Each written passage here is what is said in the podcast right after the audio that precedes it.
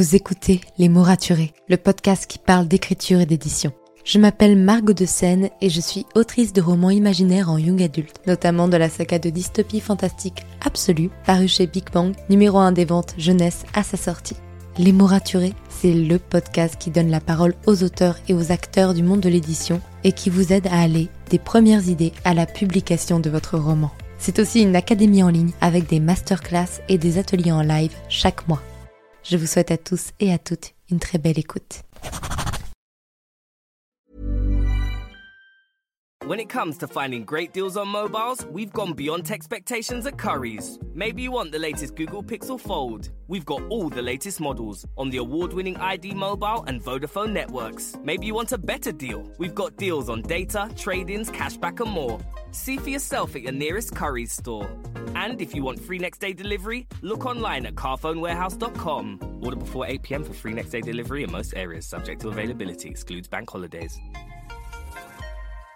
Ah, nothing better than a perfectly clean kitchen. But things always find a way to get a little messy. No point crying over spilt, well, anything. Hotpoint's new induction hob has a unique clean protect coating. Just wipe with water to clean. That's farewell food stains, adios halos, and ciao to harsh chemicals. Plus, it's five times more resistant to chipping. Finally, no extra protection needed. To learn more, visit hotpoint.co.uk. Hotpoint, your trusted partner at home. Claims against chipping are comparable to Hotpoint non-coated models. See website for details.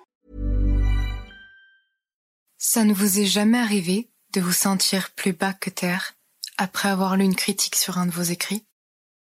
Que ce soit un chapitre posté sur une plateforme, une nouvelle pour un concours, une poésie pour votre professeur de français.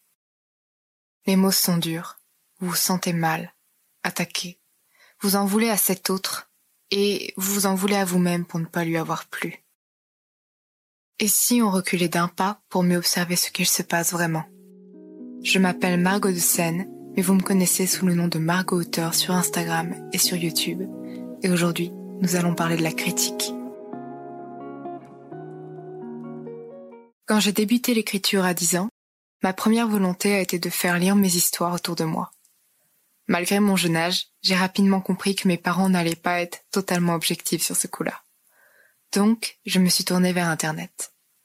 À l'époque, Wattpad existait déjà, mais je ne connaissais pas la plateforme. Non. C'était plutôt la mode du skyblog autour de moi.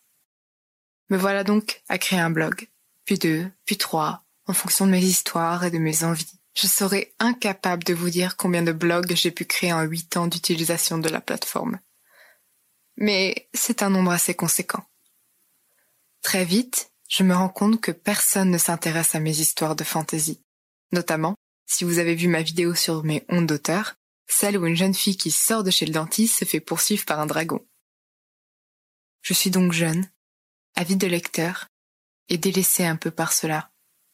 Et là, je comprends que pour être lu, il va falloir que j'écrive de la fanfiction. Je me lance donc dans un blog qui est toujours présent aujourd'hui sur Skyrock et à ce jour est le plus abouti de tout ce que j'ai pu créer sur la plateforme. Me voilà à écrire des fanfictions sur Naruto, parce que j'ai toujours aimé les animés et que l'univers, je l'aimais bien aussi. Pauvre manga d'ailleurs. J'en ai fait un peu ce que je voulais. J'ai choisi un personnage des plus secondaires, les sorties de son univers pour l'amener dans le nôtre, et commencé à créer des couples improbables. Cependant, je venais d'avoir douze ans, et mes premiers lecteurs arrivaient enfin.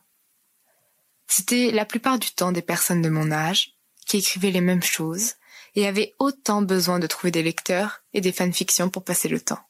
Et, à côté des commentaires rapides qui me demandaient la suite avec impatience, il y avait ceux qui m'empêchaient de dormir.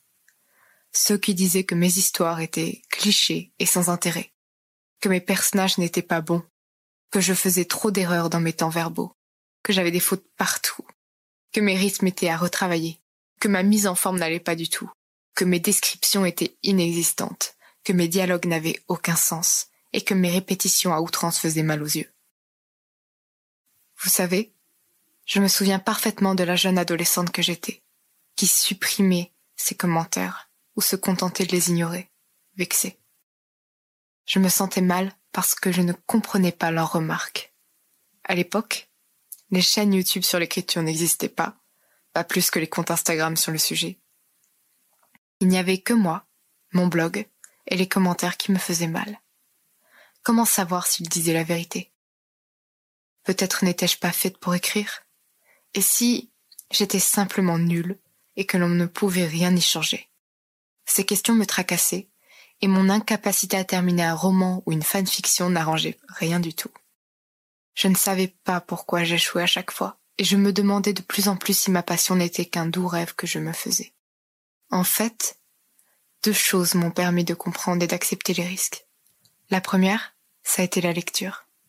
Au fur et à mesure que je lisais, je me suis rendu compte de ce qui marchait, de ce qui ne pouvait pas se faire, et quelles étaient les règles que tout le monde semblait respecter sans m'avoir informé au préalable.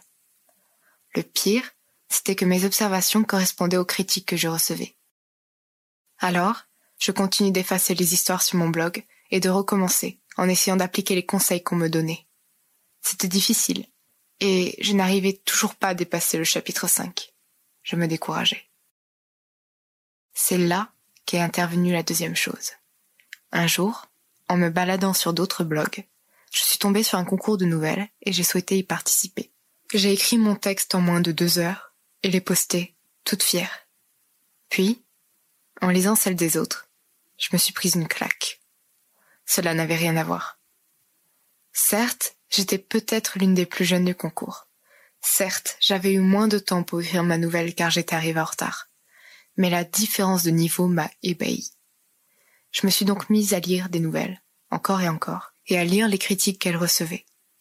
Le fait qu'elles ne me soient pas adressées directement m'a permis de mieux les comprendre, de mieux les absorber aussi. Et quand, quelques mois plus tard, je suis tombée sur un autre concours de nouvelles, j'ai choisi de participer également. C'était la deuxième de mon existence, et quand je la lis aujourd'hui, j'ai beaucoup de tendresse pour elle. J'ai passé des nuits blanches à l'écrire, à la peaufiner, à tenter de corriger mes fautes, à essayer d'écrire une fin tragique. Je l'ai lue des centaines de fois avant de la poster pour vérifier mes dialogues, mes descriptions, mes répétitions. Clairement, elle est loin d'être parfaite. Et je m'en rends compte aujourd'hui. Mais l'écart entre cette nouvelle et mes écrits de l'époque est saisissant. Et pourtant, la seule chose que je faisais, c'était simplement d'essayer de mettre en place tous les conseils que j'avais pu entendre, même ceux qui m'avaient fait le plus mal et le plus douter de moi-même. Cette nouvelle a terminé troisième du concours. Les organisateurs et les lecteurs m'ont félicité pour ma plume, pour les émotions que je leur avais fait ressentir. C'était alors le plus beau cadeau que je pouvais recevoir. Au fur et à mesure des concours auxquels je participais, je continue d'être sur le podium et les critiques se faisaient de plus en plus précises. À chaque fois qu'elles étaient négatives, je ne pouvais m'empêcher d'être déçu. Alors, je les laissais de côté quelques jours et je revenais les lire avec l'esprit plus apaisé. Il se trouve que 90% du temps, elles étaient fondées et les 10% restants, elles étaient simplement plus personnelles, mais n'en étaient pas moins intéressantes. Bien évidemment, je vous parle des critiques constructives, et pas simplement d'une opinion nette et tranchée sur le texte et sans explication. 1. J'ai adoré, comme un j'ai détesté, tout seul n'apporte rien à l'auteur, si ce n'est un peu de joie ou un peu de tristesse. Alors qu'un commentaire, qu'il soit positif, négatif ou même nuancé, mais avec des explications sur ce qui marche et ce qui ne marche pas. C'est juste un véritable cadeau pour celui qui souhaite progresser. Que dire alors sur la critique? Je dirais que c'est toujours un coup que l'on reçoit en pleine figure la première fois qu'on la lit. On se sent visé, nous, notre style d'écriture, nos personnages chéris, notre histoire que l'on a rêvé des nuits entières. On a l'impression que c'est une part de nous-mêmes qui se prend une claque, et pourtant, une critique bienveillante ne vise pas l'auteur, mais simplement l'œuvre elle-même, et pas dans le but de la descendre, mais plutôt de lui montrer le chemin pour gravir une marche supplémentaire. Oui, ça fait mal. Oui, c'est difficile de retravailler ses automatismes, mais c'est souvent nécessaire. C'est d'ailleurs pour cela que la majorité des écrivains ont des bêta-lecteurs, des lecteurs tests, et ça, peu importe leur niveau ou le nombre de livres qu'ils ont écrits. On écrit d'abord pour soi-même, mais en ayant toujours en tête qu'on va être lu. Selon moi, l'écriture est fondamentalement un art personnel. Mais il n'est pas égoïste, bien au contraire. Sachez une chose importante. C'est toujours l'auteur, le maître de son histoire. Et quoi qu'il arrive, C'est lui qui tient les rênes. Il peut donc choisir de garder quelque chose même si ses lecteurs tests ne sont pas d'accord avec lui.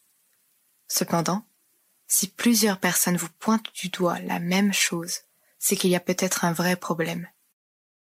Si j'étais resté dans l'optique que les critiques négatives étaient là seulement pour me faire mal, mon écriture serait bien différente aujourd'hui. Peut-être aurais-je fini par progresser en autodidacte, mais cela m'aurait certainement pris plus de temps. De plus, aujourd'hui, je me sens redevable envers toutes ces personnes qui ont été honnêtes envers moi et m'ont montré comment m'améliorer. Ma manière de les remercier est assez indirecte, je le conçois, mais le fait d'avoir créé avec Justine Savy l'atelier des nouvelles, d'organiser des concours de nouvelles justement, et de donner mon avis le plus objectif sur chaque texte qui nous est rendu, eh bien c'est ma contribution. Certains m'ont d'ailleurs déjà demandé comment dire à un auteur que son texte ne va pas. Eh bien, déjà, il ne faut pas prétendre que son texte est bon pour lui faire plaisir, cela ne lui rendrait pas service. Simplement, au moment d'écrire les aspects négatifs, soyez le plus bienveillant possible. En fait, soyez plus doux que vous ne l'êtes avec vous-même, mais pas moins honnête. Si vous êtes un jeune auteur ou une jeune autrice qui débute, confrontez-vous à la critique, celle qui blesse parfois, mais qui, quand on l'écoute, nous porte plus haut. Si vous êtes un auteur ou une autrice plus confirmée, soyez cette personne qui, face à un texte d'un débutant, ne détourne pas le regard, gêné, mais offre un avis honnête, sans être dur ou suffisant, mais qui puisse aider l'autre à s'améliorer. Ce n'est pas ce qui est plus facile, que l'on soit celui qui reçoit la critique ou celui qui la donne, mais si tout cela est fait avec bienveillance, alors c'est un cadeau que l'on s'offre et qui nous permet de nous porter les uns les autres. Alors, la prochaine fois que vous vous sentez blessé par une critique, reculez d'un pas. Prenez du temps pour l'encaisser et regardez-la avec un œil neuf. Est-ce que les remarques négatives sont justifiées? Est-ce que cela a été fait pour vous permettre de vous améliorer? Car, dites-vous bien une chose, on ne peut certes pas être aimé de tout le monde, mais on peut toujours devenir meilleur que la personne qu'on était hier. Merci de m'avoir écouté. Je vous donne rendez-vous sur ma chaîne YouTube et mon compte Instagram pour plus de contenu. En attendant, écrivez bien, prenez soin de vous et à la semaine prochaine pour un nouveau podcast. C'était Margot et je vous souhaite une bonne journée.